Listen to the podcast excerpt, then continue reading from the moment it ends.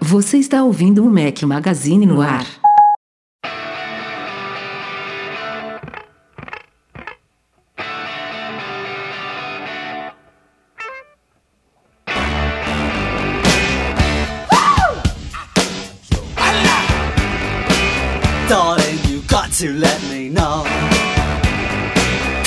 Galera do Mac Magazine, bem-vindos ao nosso podcast 385 ao som de The Clash. Bom dia, boa tarde, boa noite, boa madrugada a todos. Só tenho um companheiro inseparável hoje aqui, Eduardo Marques. Grande Rafael Fishman, como estamos? Estamos corridos. Aliás, meu dia começou bem cedo hoje. Levei carro na revisão, acordei, madruguei aqui para ser o primeiro na fila, para não ter que deixar o carro e voltar para pegar no fim do dia. Fiquei lá esperando. E o dia foi, foi quente, hein? E vai dormir pautas- tarde, vai dormir tarde porque hoje tá pegando fogo. Pois é. E infelizmente Breno não conseguiu, que também deve estar pegando fogo lá do lado dele. Mas cá estamos, infalíveis. Mais uma semana de podcast, mais uma semana de vídeos no nosso canal do YouTube. youtube.com.br Magazine. Todos vocês que estão ouvindo já são inscritos, né? Nem que você não use o YouTube, entra lá e se inscreve para contar um pontinho ali pra gente, que a nossa meta é fechar 2020, pelo menos com uma coisa boa em 2020, né? O aninho complicado, mas a gente quer Aí fechar a galera, com 100 mil assinantes. essa galera não tá ajudando não, tá, tá muito lento aí na Tá divulgação devagar, do vocês estão- canal. vocês estão é. devagar. Pô, cara, só apresentar aí o canal para dois, três amigos que curtem tecnologia. É verdade. Eu sei que não é legal ficar olhando pro Rafa o tempo todo assim, essa- esse urso polar aí feioso, mas pô, tem que, tem que dar uma moral aí pra gente, é o galera. amor. Bo- Bota aí, Edu. É o amor. Enfim, da semana passada pra cá saíram dois vídeos, um a menos do que eu tenho conseguido fazer normalmente. Um sobre o Luminar, que é um editor de fotos para Mac e PC. Tem muitos aplicativos de edição de fotos para iPhone, vocês com certeza têm um, dois ou três instalados aí nos seus iPhones, mas esse para Mac me deixou embasbacado por alguns recursos dele. Ele usa muito inteligência artificial, então é bem bacana a forma como ele funciona. A gente eu resolvi fazer um vídeo, não é um vídeo patrocinado nem nada, é um vídeo que eu realmente curti o aplicativo e resolvi apresentar para vocês. E o outro foi o nosso clássico Q&A, perguntas e respostas selecionadas aí que vocês nos enviaram lá no nosso Instagram, que é outra coisa que vocês têm que seguir instagram.com barra Mac Magazine, arroba Mac Magazine lá no Instagram. Ah, exatamente. É, tem tem coisa, lá. um spoiler aqui, tem coisa que a gente publica lá que não vai pro site, hein? Só pra vocês Tem muita coisa, aí. na verdade. É. A gente. É, é- isso, isso é bom você pontuar, Edu, porque o Facebook, o Twitter, até o LinkedIn, a gente são redes sociais que a gente usa para disseminar as coisas que a gente publica lá no site. No Instagram, como é uma rede é, pictográfica, uma rede visual. A gente, a maioria das coisas que a gente publica lá não vão para o site, são coisas que são muito visuais é, ou que não merecem um artigo solto no site, a gente só publica lá no Instagram. Então, é realmente de todas as redes, assim, você, você provavelmente escolhe uma dessas para receber os nossos conteúdos, né? Tem gente que acompanha pelo Facebook, pelo Twitter, pelo Telegram, por feed RSS, enfim, tem várias formas de você receber os artigos diários que a gente publica lá no Mac Magazine. Mas o Instagram tem que seguir porque tem coisas extras, quase tudo lá não vai pro site. Bem lembrado. Simbora pra pauta então, que tem coisa bacana.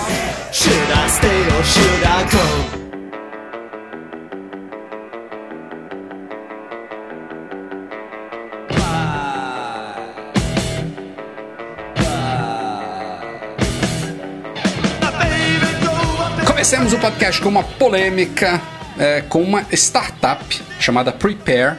Pear, em inglês, para quem não sabe, é pera. E pera é uma fruta que não tem muito a ver com uma maçã, mas enfim, tem uma, tem uma folhinha no caule, mas é uma fruta, né? É, e a Apple resolveu Basta, basta ser fruta, né? Basta ser fruta pra dar é. problema. É. porque, assim, da- de- do universo de frutas, uma pera tem uma certa semelhança com a maçã, que, por exemplo, uma melancia não tem, uma banana não tem, um morango não tem, né? É, é uma categoria ali, talvez estejam. Tem alguma origem similar, não sei. Mas enfim, não importa muito porque, embora parecidas, não tem nada a ver uma coisa com a outra e o logo em si também é bem diferente. Mas a Apple resolveu encrencar com o logo dessa empresa. Na verdade, não foi do nada, porque ela já existe há um tempo. É uma startupzinha pequena, cinco pessoas só. E é uma startup focada em, em ela tem um aplicativo na App Store de culinária, eles fazem coisa de receita, de não sei o que, absolutamente nada a ver com o negócio da Apple, mas eles tentaram registrar a marca deles, que é uma pera. Tem um desenho de uma pera com uma folhinha que, cara, você tem que fazer um baita esforço para você ver alguma similaridade com a marca da Apple. E a Apple não gostou. Foi para cima mostrando, assim, um claro exemplo da tirania macieira no seu auge, né? Porque, porra, os caras, só pra vocês terem uma ideia, eles chegaram eles trouxeram esse assunto à tona agora para mídia. Tem uma semana que a gente cobriu isso, mais ou menos, foi no fim de semana passado. Eles publicaram uma, uma um, um, resumo dessa história no Instagram e também acho que está rolando um abaixo assinado e tal a favor deles. Mas eles estão vindo à tona após um tempo já de litígio, sabe? Não, não é uma coisa que surgiu e logo eles abriram o bocão, não. Tanto é que eles já gastaram alguns milhares de dólares, não deram um valor exato, nessa briga aí de vai e vem, provavelmente pagando advogado advogados tentando recorrer da, da, da, decisão lá que a Apple tomou. E, segundo eles, já tiveram que demitir uma pessoa, uma equipe tão enxuta com pouco pouco poderio financeiro que já já está prejudicando a empresa essa briga desleal, né? E totalmente desproporcional também. É, sinceramente, não tenho muito o que falar, não. Eu, eu, eu terminei, eu fiz o artigo, é, esse aí por acaso. Eu nem sei se a galera executiva lá da Apple fica por dentro dessas coisas, né? Porque isso aí deve ser uma, uma ordem, digamos assim, jurídica de, ó, tem, se tiver alguma semelhança aí com maçã, com Apple, vá para cima. E aí os caras nem ficam sabendo, porque assim, de verdade, se você for avaliar caso a caso, né? Principalmente esses casos assim, se um Tim Cook da vida, ou um Phil Schiller, ou alguém lá da equipe executiva olhar e falar, cara, não, não vale a pena perder tempo com isso, né? Não vale a pena é, perder tempo, tempo, dinheiro, esforço com isso e não é justo, né? Pra, o, o pior de tudo é que não é justo. Justamente por isso, porque a Apple dinheiro infinito, não tem problema nenhum, é mais um ou menos um caso para ela, mas para outra empresa é,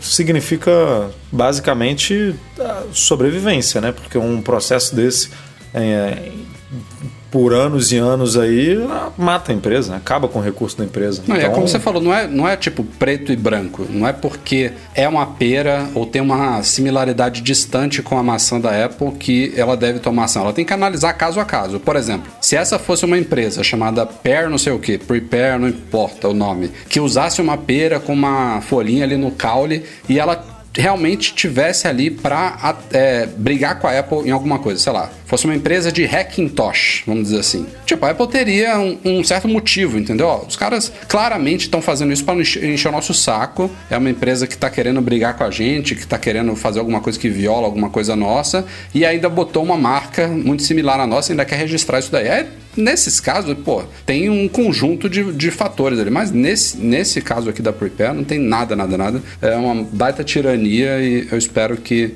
a coisa se resolva positivamente para a empresa.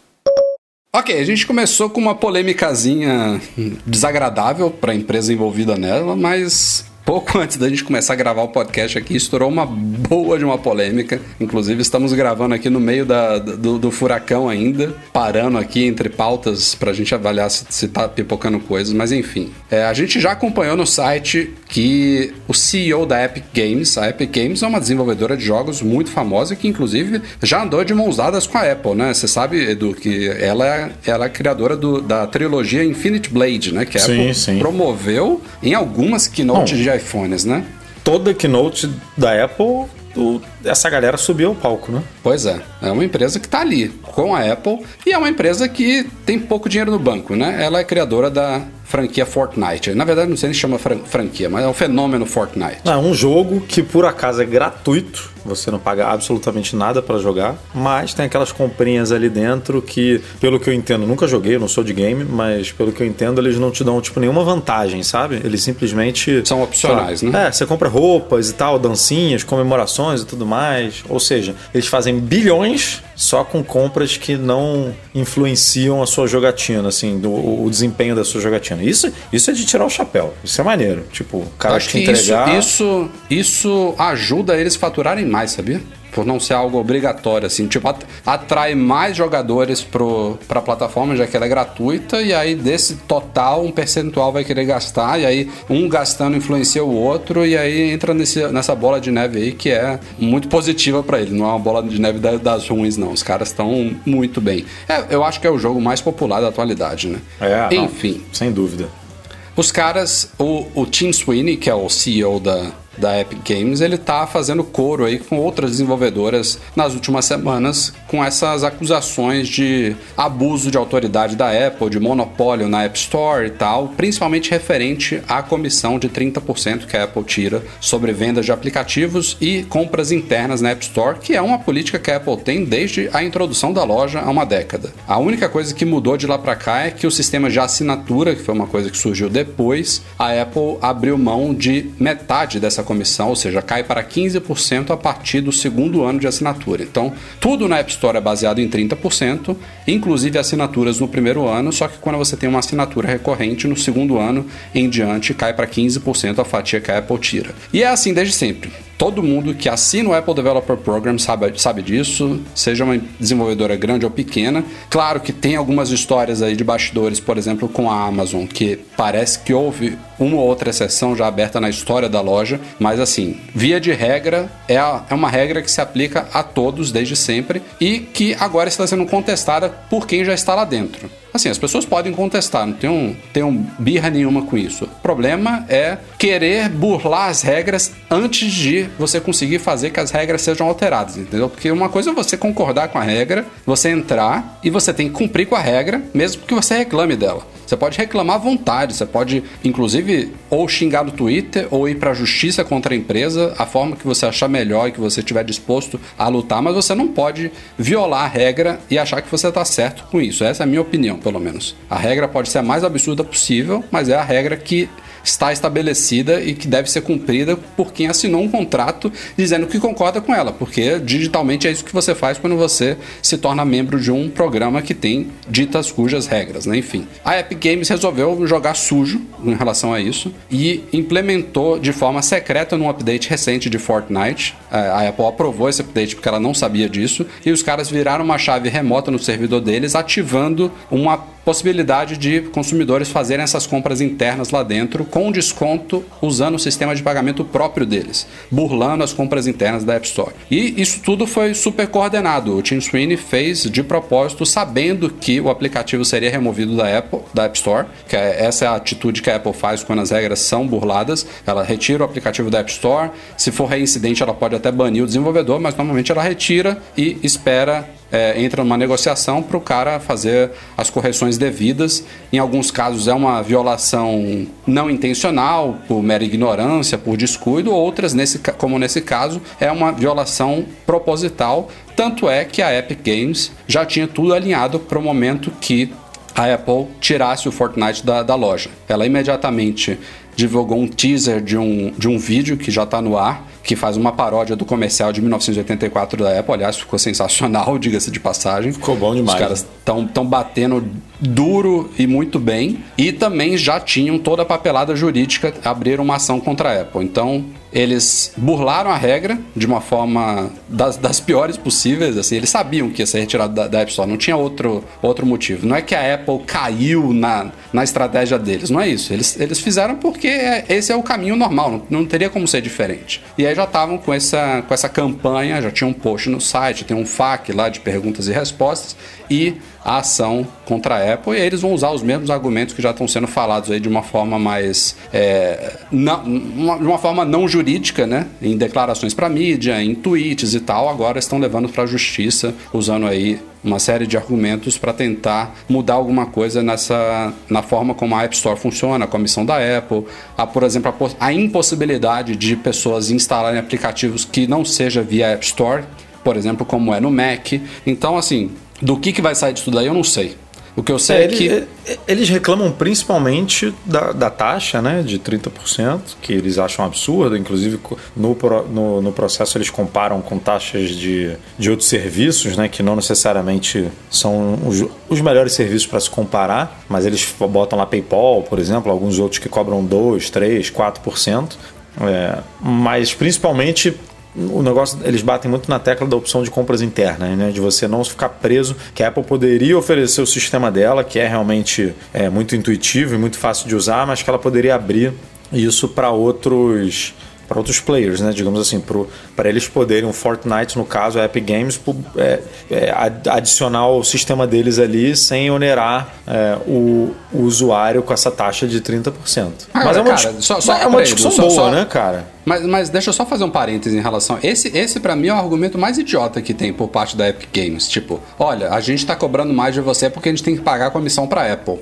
Bicho, é assim que funciona em tudo no mundo. A gente paga mais pelo arroz porque o supermercado cobra uma comissão em cima dele, é o lucro dele. Senão a gente comprava arroz diretamente de quem colheu o arroz que também tem um lucro dele, entendeu? Tudo na vida é isso. Tudo que você compra, tudo que você paga, provavelmente tem algum intermediário ou múltiplos intermediários. Então, assim, uma coisa é você questionar a taxa. Tem gente que acha, ah, não, 30% é super é, abusivo. E aí a Apple, há algumas semanas, comissionou uma pesquisa aí, é ridículo nela ter feito isso, mas enfim. Uma pesquisa encomendada pela Apple provou que a taxa dela está dentro do padrão, né? Inclusive o próprio Google cobra os mesmos 30% lá no Play Store. E o Google também está sendo alvo da Epic Games agora, da mesma forma que a Apple. Mas enfim, tem gente que questiona os 30. Ah, não deveria ser 30, não deveria ser nem 15, deveria ser uns 5%. Ah, isso aí é uma discussão, beleza, mas que alguma coisa vai onerar, vai. A Apple não vai abrir mão disso, entendeu? Ela está oferecendo toda a infraestrutura de distribuição da loja, ela faz promoção, ela faz marketing de, de aplicativos e jogos ali.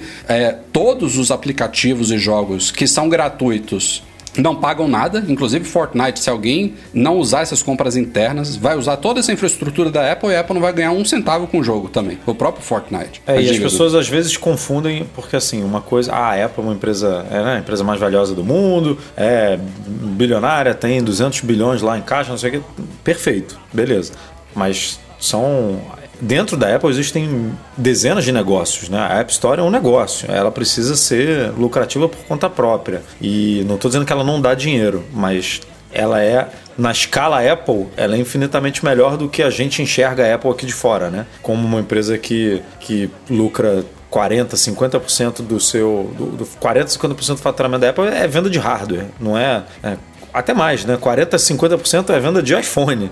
É, uhum. Se você botar iPad, é, Apple Watch, enfim, isso tudo na conta, você está falando aí de uns. Tal, né, Mac, você está falando aí de 60%, 70% da, do faturamento da empresa. Então a App Store é um negócio muito lucrativo, mas ela é uma, uma pequena engrenagem da Apple. Então, analisando o negócio App Store, a Apple precisa lucrar na App Store justamente por tudo isso que você falou. Porque se, se você quer publicar um aplicativo gratuito, que é a maioria, a maioria dos apps são gratuitos na App Store, você, o, o, desenvolvedor não precisa pagar absolutamente nada para disponibilizar, a não ser a taxa de. É, ele paga 100 dólares é, anuais. 100, a, a, a taxa para fazer parte do programa de desenvolvimento da Apple. Tirando isso, hospedagem lá do aplicativo, distribuição ele pode, ter, ele, pode ter, ele pode ter 100 apps gratuitos na conta dele pagando 100 dólares anuais. E não vai, é, não vai pagar mais nada.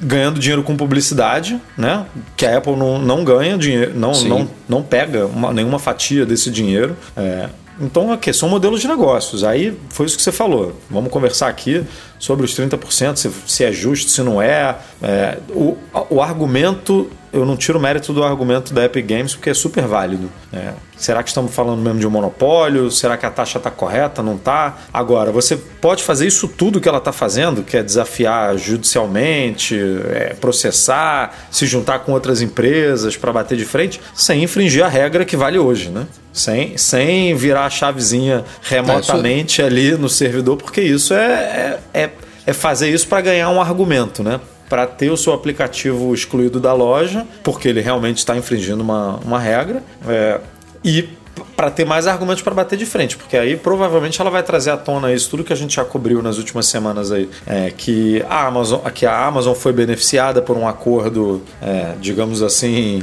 né, toma lá da cá, né, porque a, a Amazon, aí, aí, tudo são negócios, né, a Amazon não vendia, é, não era uma revenda autorizada Apple, então a Apple cede um pouquinho aqui, a Amazon cede um pouquinho lá, e elas fazem outros negócios, e aí se descobriu que a, que a Amazon, né, essa taxa de 30%, a Amazon no Prime Video, é, a, a Apple cobrava 15%. Então, quer dizer, isso tem o, o argumento ela, é, ela antecipou é, o, o, desconto do segundo ano. É, exatamente, coisa que veio muito depois, né? Então, assim, são. É, você consegue rebater a Apple na justiça só com esses argumentos, sem precisar infringir a regra da App Store e, no, na prática, prejudicar usuários, né? Porque hoje o aplicativo está fora do ar e. Não, prejudicou os usuários, os fãs do jogo, prejudicou a própria Epic, porque agora o jogo está indisponível no, no maior. No, não, não no maior, né? Mas no segundo maior ecossistema mobile que tem talvez no mais lucrativo para Fortnite. Imagino que eles lucrem mais no iOS do que no Android, porque no Android as pessoas tendem a gastar menos. E a Apple também está prejudicada igual, porque o, o, o grosso dos consumidores, da, da, das pessoas que vão ler sobre essa notícia é a Apple foi tirana,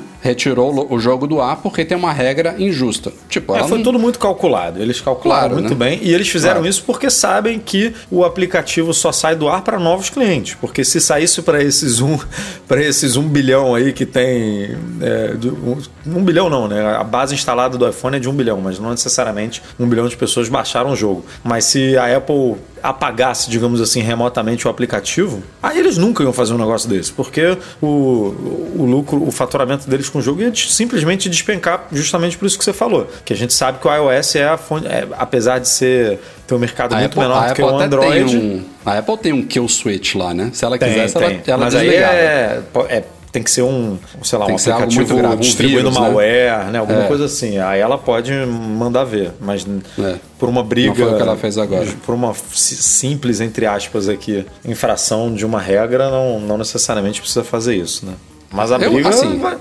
Eu não, eu não sei quem das duas vai ganhar. Eu, é possível que, inclusive, a Apple ganhe essa batalha judicial. Provavelmente. Eu acho que a Epic talvez nem tenha grande perspectiva de ganhar. Mas, assim, isso tudo que está acontecendo, talvez esse episódio de hoje seja um, um catalisador, talvez seja só mais um elemento no todo. Mas tem muitas coisas acontecendo, né? Não é só a Epic Games que está abrindo o bocão tem investigações de, de órgãos né, antitruste na Europa, nos Estados Unidos, em outros lugares, que eu acho que podem, mais cedo ou mais tarde, fa fazer algum efeito, né? Alguma coisa pode mudar. Pra gente, embora o, o Tim Sweeney da Epic ele fale, ah, vamos diminuir os preços por causa da comissão. Mas assim, essa, essa redução da comissão da Apple, eu acho que dificilmente traria benefícios práticos para os consumidores em todos os casos. Não são todos os desenvolvedores que olhariam a Apple, vamos dizer que a Apple corte de, de 30% para 15%. Não são todos os desenvolvedores que vão reduzir proporcionalmente os preços dos seus apps e compras internas para beneficiar o consumidor. Né? Tem uns que vão falar, pô, beleza, agora eu tenho um pouquinho mais de margem aqui para respirar,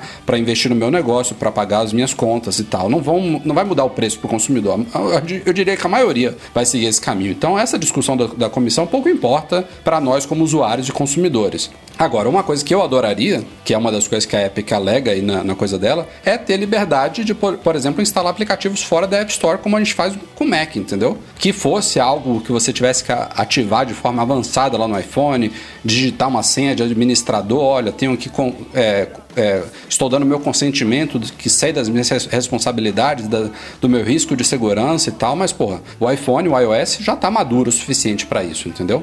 E se a Apple faz isso por si só, ela não precisa nem reduzir a comissão dela. Que é essa liberdade já, já resolveria esse e outros problemas, entendeu? Agora, é uma coisa que eu acho bem difícil que ela faça, né? Não consigo enxergar a Apple chegando a esse ponto diante de toda a história do iPhone e do iOS. No Mac, a gente está super acostumado desde sempre a ser assim. A Apple fechou um pouquinho ali por padrão, né? Tem uma, uma configuração padrão do macOS que tende a, a proteger o usuário para só permitir aplicativos ou baixados da, da Mac App Store ou de desenvolvedores que tenham certificado e coisa assinada e tal, mas se você quiser, você libera tudo e você instala o que você quiser no seu Mac, sabendo fazer isso e sabendo dos riscos. Assim, eu tenho meu Mac desde sempre e não tive problemas por isso. Eu também acho que eu teria capacidade de fazer o mesmo com o meu iPhone, entendeu? Eu, eu tô falando do meu exemplo, mas se aplicaria a milhões de pessoas por aí. Então, seria uma coisa bacana. Eu não sei o que, que vai mudar, mas eu acho que alguma coisa vai mudar. Ah, com certeza. Essa briga aí é,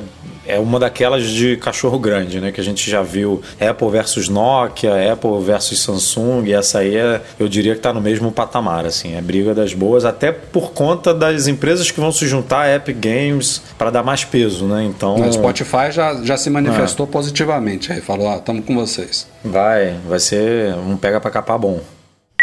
Fala pessoal, Rafael aqui do futuro, um dia depois da gravação do nosso podcast. Estou voltando aqui só para deixar vocês atualizados aí sobre alguns desdobramentos que aconteceram depois que eu tive essa discussão com o Edu aí, logo nas primeiras horas depois da polêmica de Fortnite. Mas rolaram algumas coisas importantes que é interessante pontuar aqui antes de esse podcast ser publicado. Primeiro, A, o Google baniu também Fortnite da Play Store, então o jogo não pode ser mais baixado pela loja oficial do Android. A grande diferença no caso do Android é que é possível instalar também aplicativos e jogos por fora, né, por outras lojas ou até baixando aqueles arquivos APK diretamente e instalando no seu smartphone. Mas ainda assim é relevante a remoção da loja oficial, da loja principal do Android. Então o Google aparentemente concorda com a Apple né, nos termos aí na violação que a Epic Games fez ao instalar esse método alternativo de pagamento no jogo. E logo depois a Epic Games também abriu um processo contra o Google. Ou seja, Apple e Google estão alinhados nessa coisa, provavelmente vão dar as mãos aí nessa briga contra a Epic Games e a gente vai acompanhando isso tudo lá no Mac Magazine. Enfim, de volta à pauta deste podcast. No ano passado, no lançamento do iOS 13, tivemos, é claro, novidades para o CarPlay, a plataforma aí de do iOS adaptada para veículos. E uma dessas novidades foi a possibilidade de outros aplicativos de mapas diferentes do padrão da Apple de entrarem no dashboard do CarPlay, naquele painel que é a primeira tela do CarPlay, né? Que tem um mapa à esquerda e à direita você tem seu, seu próximo compromisso, tem um controle multimídia e tal. E aquilo ali desde que chegou ao CarPlay, só funcionava com os mapas da Apple. E ela lançou essa coisa aí, essa API, e a gente ficou na expectativa. Quando é que entra o Google Maps? Quando é que entra o Waze? Só agora saiu nessa semana aí um update do Google Maps adicionando suporte ao painel do CarPlay. Eu testei hoje.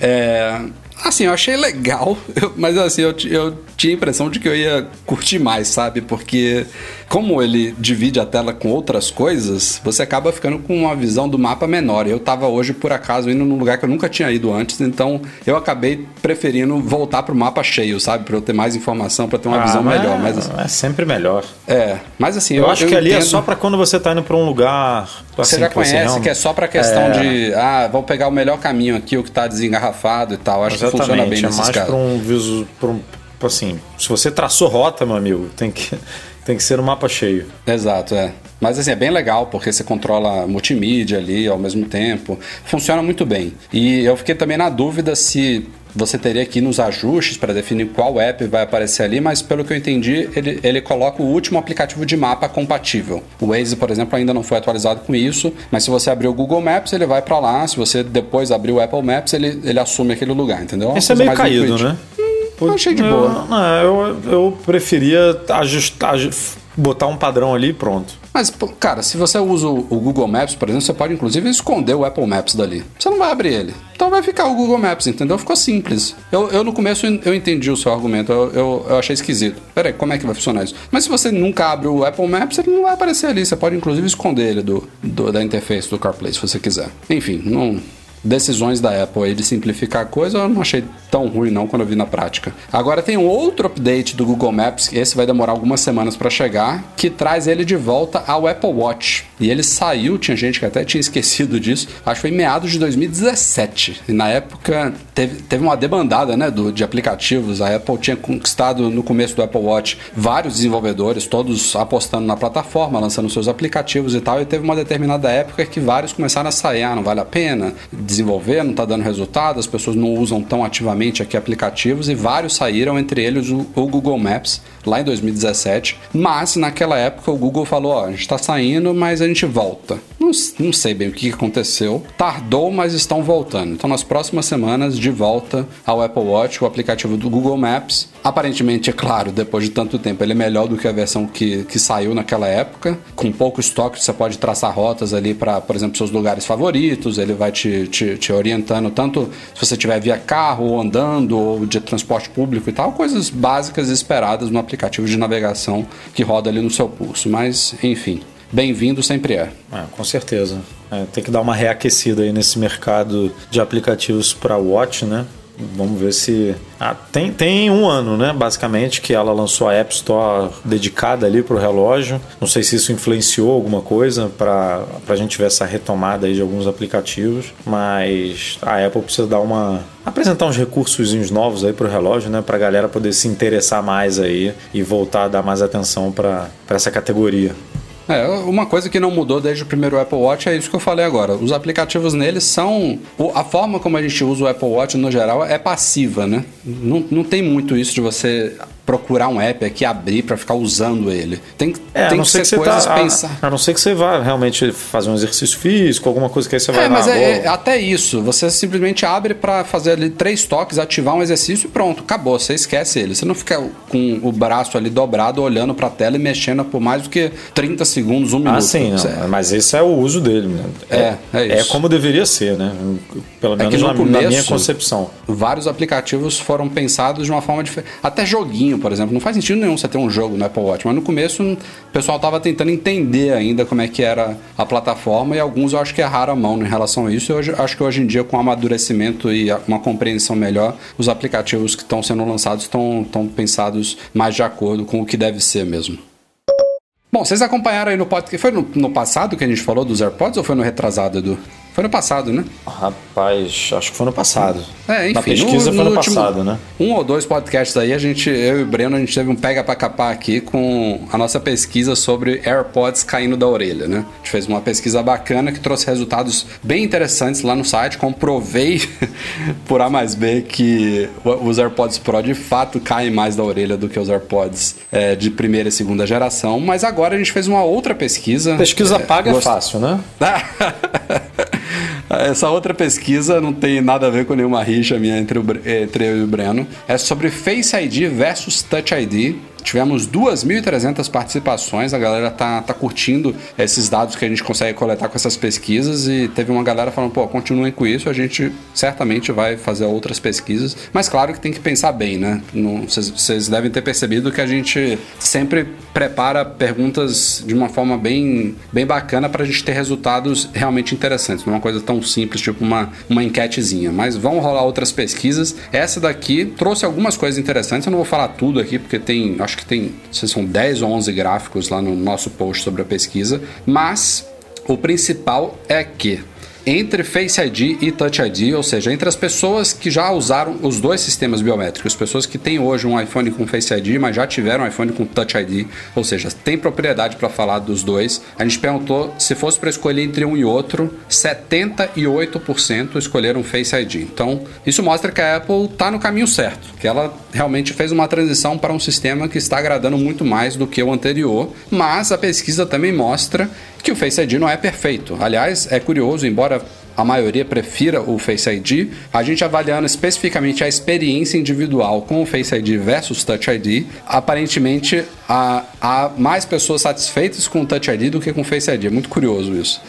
É, a pes- coisas que a gente não consegue prever que a pesquisa mostrou, mas que há espaço para melhoria no Face ID, isso não há dúvida nenhuma, a gente mesmo já fala disso aqui há muito tempo, né? É, ampliar o ângulo dele, funcionar com o iPhone na horizontal, talvez ficar um pouco mais rápido, tem várias coisas que dá para melhorar no Face ID. Mas uma das coisas que eu acho que, acho não, né? A pesquisa também mostrou isso, uma das coisas que agradaria demais, e aí a pesquisa colocou aqui, eu perguntei, vocês gostariam de um futuro iPhone com ambos Face e Touch ID? Três em cada, três em cada quatro pessoas, 75% falaram que sim, sem dúvida. Ainda mais, e aí é claro que esses números foram influenciados pela pandemia, pelo fato de a gente estar usando máscaras, mas assim, o, o que importa é que esse é o mundo atual. É, eu acho que isso, isso já, inter- já interessaria muita gente antes da pandemia e com a pandemia deve ter sido exponenciado um pouco mais. Eu realmente, eu sou uma das pessoas que desde antes falava, cara, não me tira o Face ID do iPhone, eu amo ele, mas eu gostaria de ter o Touch ID também, de preferência ali sob a tela, né, escondido a-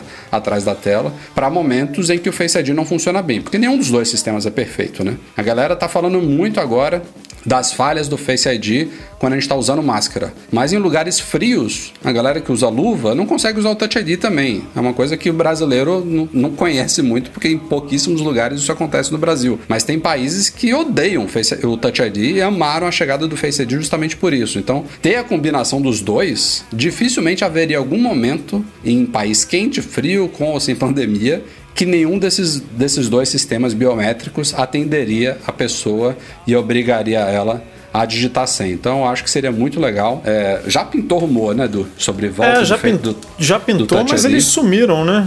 Sumiram e Bizarramente. nunca foi falado especificamente que seriam os dois juntos. Falava-se sobre um iPhone novo com talvez um Touch ID, mas os dois juntos nunca pintou. É é uma pena, porque eu, Eu realmente acho que seria muito legal se os dois tivessem, se, se tivesse. Pode, pode acontecer ainda, né? Não é porque não tem rumor que não vai acontecer. Mas realmente as É, mas para a esse probabilidade ano, reduz. para esse ano, assim, a gente já tem acompanhado que os rumores estão bem certeiros, né, nos últimos anos, e, e ninguém comentou absolutamente nada sobre isso. Então, eu ficaria surpreso se nesse ano a gente visse alguma coisa nesse sentido. Mas É. seria o melhor dos mundos, sem dúvida. Ter os dois, pô, seria o. Eu votei lá, pá, os dois, porque é, é muito bom. A gente também perguntou, por exemplo, quando a autenticação falha, e aí a minha experiência não é igual de todo mundo, mas pra mim o Touch ID falhava muito, muito mais do que o Touch ID falha, assim, de, de vezes que ele não conseguia ler o meu dedo e me pedia minha senha. Com Face ID eu passo dias, dias e dias até ele pedir. Agora com máscara é diferente, mas sem, sem usar máscara, passo dias sem ter que digitar senha. Com Touch ID eu tinha que digitar minha senha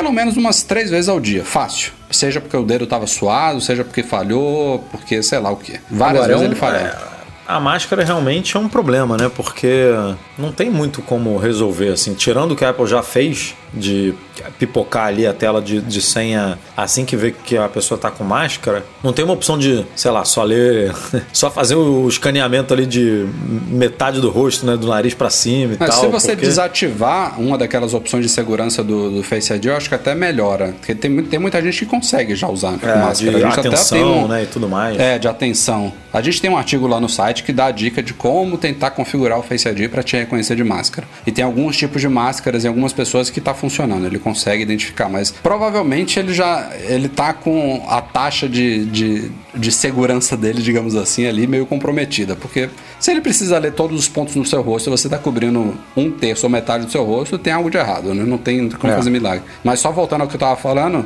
tem a gente perguntou se as pessoas se importam de ter que digitar senha quando o sistema falha. E pô, a maioria diz que sim. Só 17% falaram que não, tudo bem, que não se importa de ter que digitar senha quando o sistema falha. E é claro que se tivesse os dois, a probabilidade de falhar seria bem menor, né? Se ele não te identificou com o rosto, você meteu o dedo ali, ele vai te identificar. Então, isso se tornaria realmente bem, bem raro de acontecer. Que pessoas pacientes essas, né? Que não se incomodam, Jesus.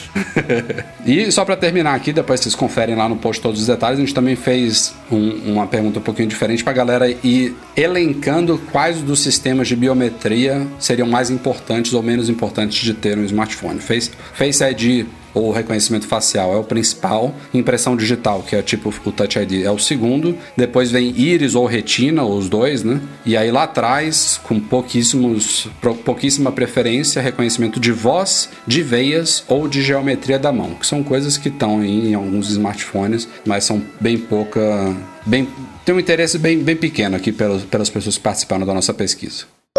Bom, a Apple já confirmou aí na última conferência de resultados financeiros dela que o lançamento dos iPhones desse ano vai atrasar. Ela falou em algumas semanas e a gente logo concluiu que seria outubro, pelo menos a keynote, né?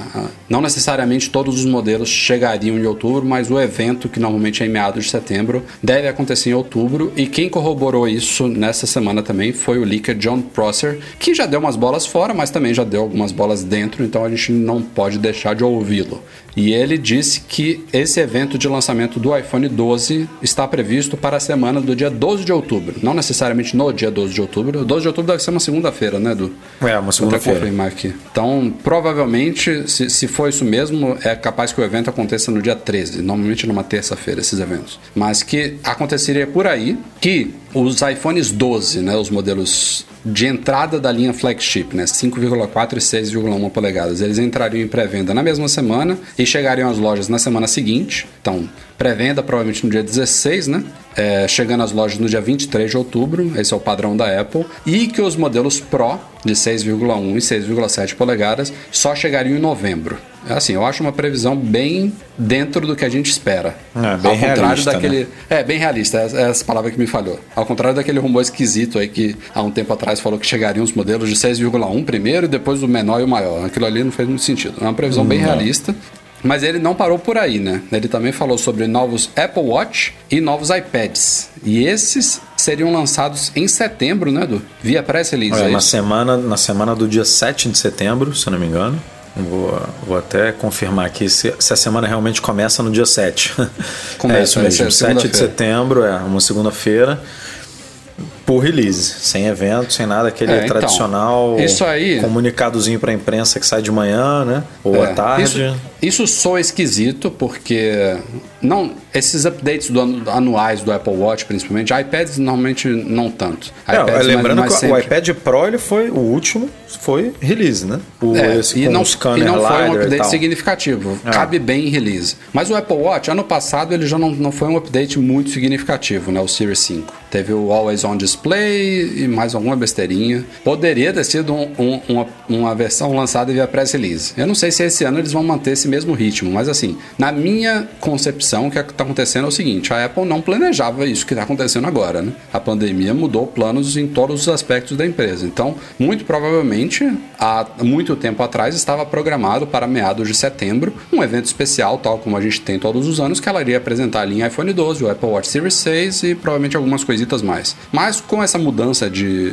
de paradigma total aí, atra- atraso na produção dos iPhones e tal, ela provavelmente só vai ter estoque e, segundo o Process, dos iPhones 12, não do Pro, lá para meados de outubro, então não teria como ela fazer o evento em meados de setembro, tipo, ó, estamos lançando os novos iPhones aqui, os primeiros só vão estar disponíveis daqui a um mês, o, o segundo daqui a dois meses. Não faz sentido ela fazer isso. Então o evento tem que ser adiado para outubro, mas Apple Watch e iPad talvez não sofreram com atraso, e mesmo se sofreram, eles não têm a mesma demanda do iPhone, né? É, é bem mais simples para a Apple lançar esses produtos porque ela não precisa de milhões e milhões e milhões de unidades disponíveis para no mercado mundial logo de primeiro. Então ela consegue lançar esses produtos no cronograma normal de setembro. E aí fica aquela dúvida: vamos segurar e, esses e pra, produtos? E para lançar a estratégia, pelo menos eu acredito que é muito mais interessante você lançar assim do que lançar tudo de uma vez só, né? Que aí divide Separado, a atenção. né? É, aí o iPhone tira toda a atenção do iPad, do Apple Watch, É, é, dependendo do, do, do que, que vem de, venha de novidade aí pro tablet e pro relógio.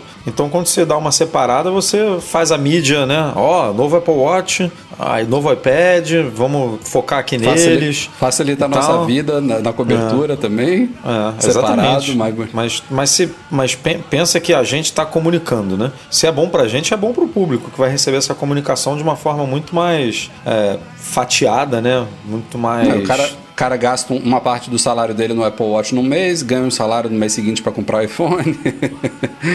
Mas o fato é o seguinte: a Apple não faria dois eventos seguidos, um em setembro e um em outubro. Isso não vai acontecer. Até porque, provavelmente, embora o Apple Watch fosse bacana para estar na keynote do iPhone, ele não deve ser bacana o suficiente para ter uma keynote só dele ou dele dos iPads. Então, Já, já rolou evento em setembro e outubro, né? Mas aí em outubro era o iPad Pro, né? Que e era é Mac um, também, eu acho. É, que é um pilar muito importante na para a estratégia da Apple, né? Pensando num evento para um iPad que a gente não sabe qual vai ser e para um Apple Watch, realmente eu acho que não se sustenta, né? Só esses dois produtos ali seria um evento um pouco abaixo ali do, do padrão da Apple, até se a gente até pensando nos últimos lançamentos que a Apple fez por PR, por, por release, tipo iPad Pro, é, AirPods Pro, os AirPods Pro foram release, cara, e, e é um, um mega produto, né? Cancelamento de ruído ativo e tal. E a Apple não, não quis fazer evento, nada disso. Então, é, a linha de corte para um evento tá ficando alta.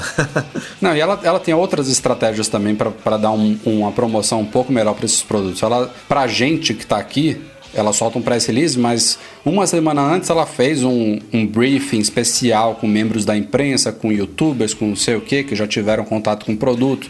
Aí sai, já tem review, já tem vídeo especial, não sei o que. Ela consegue fazer essas coisas que, que dão um, um pouco mais de corpo a esses lançamentos. Não é só do nada para todo mundo aparece um press release lá na newsroom. Não é, ela consegue fazer algo mais especial que não seja necessariamente uma keynote com convite, com transmissão ao vivo e o caralho a quatro. Então, a outra coisa que também resta dúvida são os sistemas, né? Porque também é pela, pela primeira vez a gente está tendo esse atraso em muitos anos. E, em teoria, o iOS, junto com os outros sistemas, estaria pronto para estar nos iPhones que estariam sendo lançados em meados de setembro. Porque se o iPhone está chegando às lojas em meados, final de setembro, lá no, algumas semanas antes, a Apple tem que finalizar o software, né? Este ano é a versão 14, a versão 14.0 teria que ter finalizada para ser instalada lá nos milhões de iPhones que vão saindo da- das fábricas da Foxconn na China ou na Índia e, e- e pronto. Ela ela tem que alinhar uma coisa com a outra. Se o iPhone vai atrasar um mês, ela tem algumas possibilidades. A primeira delas é atrasar o iOS.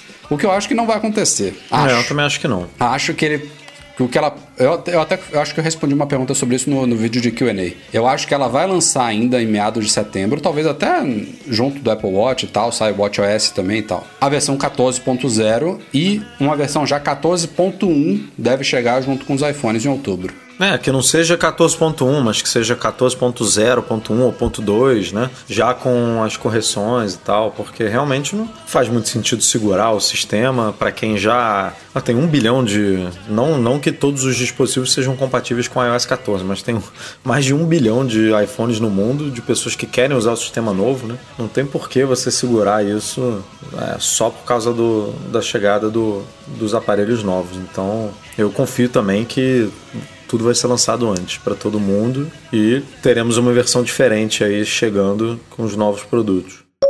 Bom, desde que a Apple começou a investir mais em serviços, e ela já tem alguns anos isso, né? Em 2016, ela estipulou uma meta para até o final de 2020 dobrar o faturamento de serviços e ela já atingiu essa meta seis meses antes do previsto. E ela conseguiu fazer isso investindo nos serviços, né? entre eles a própria App Store, que está lá naquela polêmica do Fortnite que a gente discutiu mais cedo, mas temos o iCloud, temos o Apple Pay, temos os outros serviços de assinatura dela, tipo Apple TV Plus, Apple Arcade e por aí vai. E esse conjunto todo, hoje em dia, é todo independente, né? Você tem alguns serviços que tem promoção, que você compra um hardware e ganha, tem outros que tem trial menor, trial maior, tem preços variados, tem alguns serviços que não estão disponíveis mundialmente, como o Apple News Plus, mas uma coisa que logo você analisando a, a, o, o conjunto de ofertas da Apple, logo começou a se pensar num possível Apple Prime, né? Que seria um, um pacotão de serviços da Apple com um preço menor do que se você pagasse individualmente por cada um dos serviços. E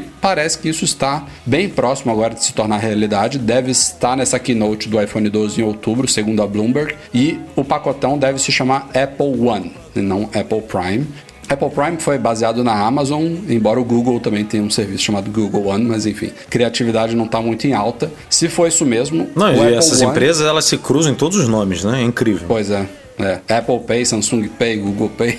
Ah, é, é, o que a gente não sabe exatamente é como que vai ser essas ofertas. A Bloomberg, a Bloomberg fala, por exemplo, nos Estados Unidos que os consumidores devem economizar algo em torno de 2 a 5 dólares mensais. O que parece pouco, mas assim, percentualmente, a depender do plano, do que tiver incluso, para os americanos pode ser algo vantajoso. Tipo, imagina, em vez de você pagar 30, você paga 25. É pouco, mas no, no ano faz diferença, entendeu? Não, percentualmente, é bom. é bom demais. Percentualmente é, é, é relevante. Não dá para imaginar que vai ser pela metade do preço. E aí a Bloomberg também fala que pode ser que tenham diferentes níveis né, de pacote. Por exemplo, um mais básico incluindo o Apple Music e não sei se é o Apple TV Plus agora, me esqueci. Aí depois você sobe um e entra o Apple Arcade, depois você sobe um e entra, entra o Apple News Plus, depois você sobe um e entra o iCloud. Eu achei um pouquinho esquisito isso. Acho Mas, que. Para isso fazer sentido, a Apple tinha que dar uma expandida aí nesse Apple News, né?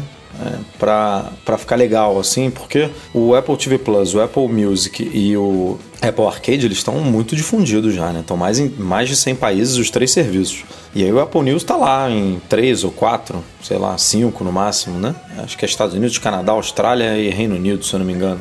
É, e, e é um serviço interessante, assim, por mais que não tenha uma uma projeção muito boa, assim, dentro, deve ser o pior serviço, digamos assim, né, em termos de faturamento, em termos de lucratividade para a Apple, sem dúvida. Uhum. Mas é, é, um serviço importante, né, interessante, que já está aí há muito tempo, cara, para só estar tá nesses países. Então seria uma chance legal aí, já que vamos fazer um pacotão de assinaturas, é, dar uma expandida nesses serviços. Então eu tô, queria ver isso acontecendo. Queria ver também ela dando uma atualizada nos planos do iCloud, né? Ah, pelo amor dando de um Deus. App, um app no gratuito e um app nos pagos também. Já tá na hora, é. Né? Não, tinha que aumentar tudo, dobrar tudo, né? No mínimo aí, pra, pra ficar relativamente. O, o gratuito tem que fazer mais do que dobrar, né? É, Porque passar pra 10 GB também. É, tem que tem que dar 15 ou 20. Tinha que ser uma coisa, a gente já discutiu isso, né? Tinha que ser alguma coisa atrelado aos dispositivos que você tem, né? Ao quanto você já consumiu, digamos assim, no ecossistema da empresa. Comprou é, um ser. iPhone de 256, pô, você ganha tanto. Comprou um iPhone de 64, bom, você não precisa de tanto, né? Ganha tanto. É, tinha que ser um. O, o, gratuito tinha que ser variável de acordo com o, o hardware que você tem. É, e aí você pode, obviamente, assinar mais ou menos.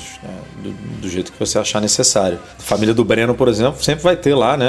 2, 3, 4 teras se ela oferecer, porque são uns devoradores de espaço. Agora, é, para quem tá ali com 128 e tal, o, o, o certo é que 5 não, não serve mais para ninguém, né? Absolutamente para ninguém. Então isso tinha que mudar. E, e, a galera também questionou nos comentários do artigo sobre os preços no Brasil, né? Teve alguém falando assim: ah, será que ela vai trazer a mesma conversão? E esses descontos, em vez de ser de 2 a 5 dólares, vai ser de 20 a 50 reais? E a gente tem que ser justo, né? É, a conversão de hardware hoje em dia é realmente na faixa ali de vezes 10, mas os serviços não. Os preços dos serviços no Brasil estão muito bons e estão inclusive defasados. Eu acho que mais cedo ou mais tarde eles vão ser reajustados, mas se você pegar a mensalidade de Apple Music no Brasil tá muito boa, Apple TV Plus ida, embora pouca gente pague. É, os preços de aplicativos na App Store tá tudo muito defasado, né? Não teve nenhum reajuste, tem muito não, tempo. Tu, os serviços tá, não podemos reclamar. 10 reais o Apple Arcade, 10 reais o Apple TV Plus. Não, não dá Eles nem Eles pra... custam o quê? 5 dólares, né? É. E, e o, o problema, cara, nessa história toda é a Amazon, né? Porque a Amazon o preço que eles botam é ridículo. Aqui no Brasil você paga R$ 9,90 ou R$ 9,99, sei lá, 10 reais. Para ter tudo, né? O ecossistema inteiro da empresa. Já discutimos aqui, já falaram que o, Apple, que o Amazon Music não é isso tudo, que não pode ser comparado ao Apple Music nem ao Spotify, que a oferta não é tão boa. Mas o Prime mas... Video é muito bom. Não, mas o Prime Video é o que tem o maior catálogo, inclusive maior do que o do Netflix você ganha. Só, só isso já valeria os 10, né? E aí de brinde você ainda ganha um pouquinho de música e a entrega grátis em produtos Prime no, no, no, no e-commerce. Então, assim, é. É, é surreal. É surreal o preço que eles. Assim, é, pra, deve, é o tal do. É o dumping, né? Que eles chamam lá, que é, bota o é, preço lá embaixo, meu irmão, para acabar com o mercado. É tão barato Tem... que meu irmão tá usando a mesada dele para pagar. Ele falou: não, eu assinei que não quis pedir para meu pai para pagar, eu tô pagando eu mesmo. 10 reais eu consigo. é meu irmão. É o tipo de coisa que você assina. Eu assinei para ver uma série deles, e aí você tem, né, um mês de graça e tudo. E aí vi a série, terminei antes de um mês, eu acho. E eu não, não deixei de assinar porque eu falei, ah, é 10 reais, vou, vou fazer. O, Net, o Netflix já foi assim, né? É, acho que quando porque se você fizer Netflix... uma compra, uma compra de um produto por mês na Amazon, na Amazon que seja Prime, já valeu a pena. Você já deixou de pagar frete. Agora, são 10 reais, né? O, o Netflix você falou, realmente começou com 15, eu acho, né? Acho, eu acho que eu pagava R$14,90 quando eu entrei no Netflix. Acho que era isso. Ou é R$14,90 ou era R$16,90. E, é, porra, ainda era muito bom. Era desse, desse nível, assim, já de eu pagar e às vezes, sei lá, tô atolado, ou viajei, passei um mês sem assistir, pô, paciência. 15 reais não, não, é, não é muito problema. No mês seguinte eu compenso, sabe? É, hoje em dia, 45 no plano é, aí, pra quem agora, tem televisão agora, 4K. Agora né? já então... dá pra pensar, né? Se mantém não, ou se não mantém. É, é, tá salgado já.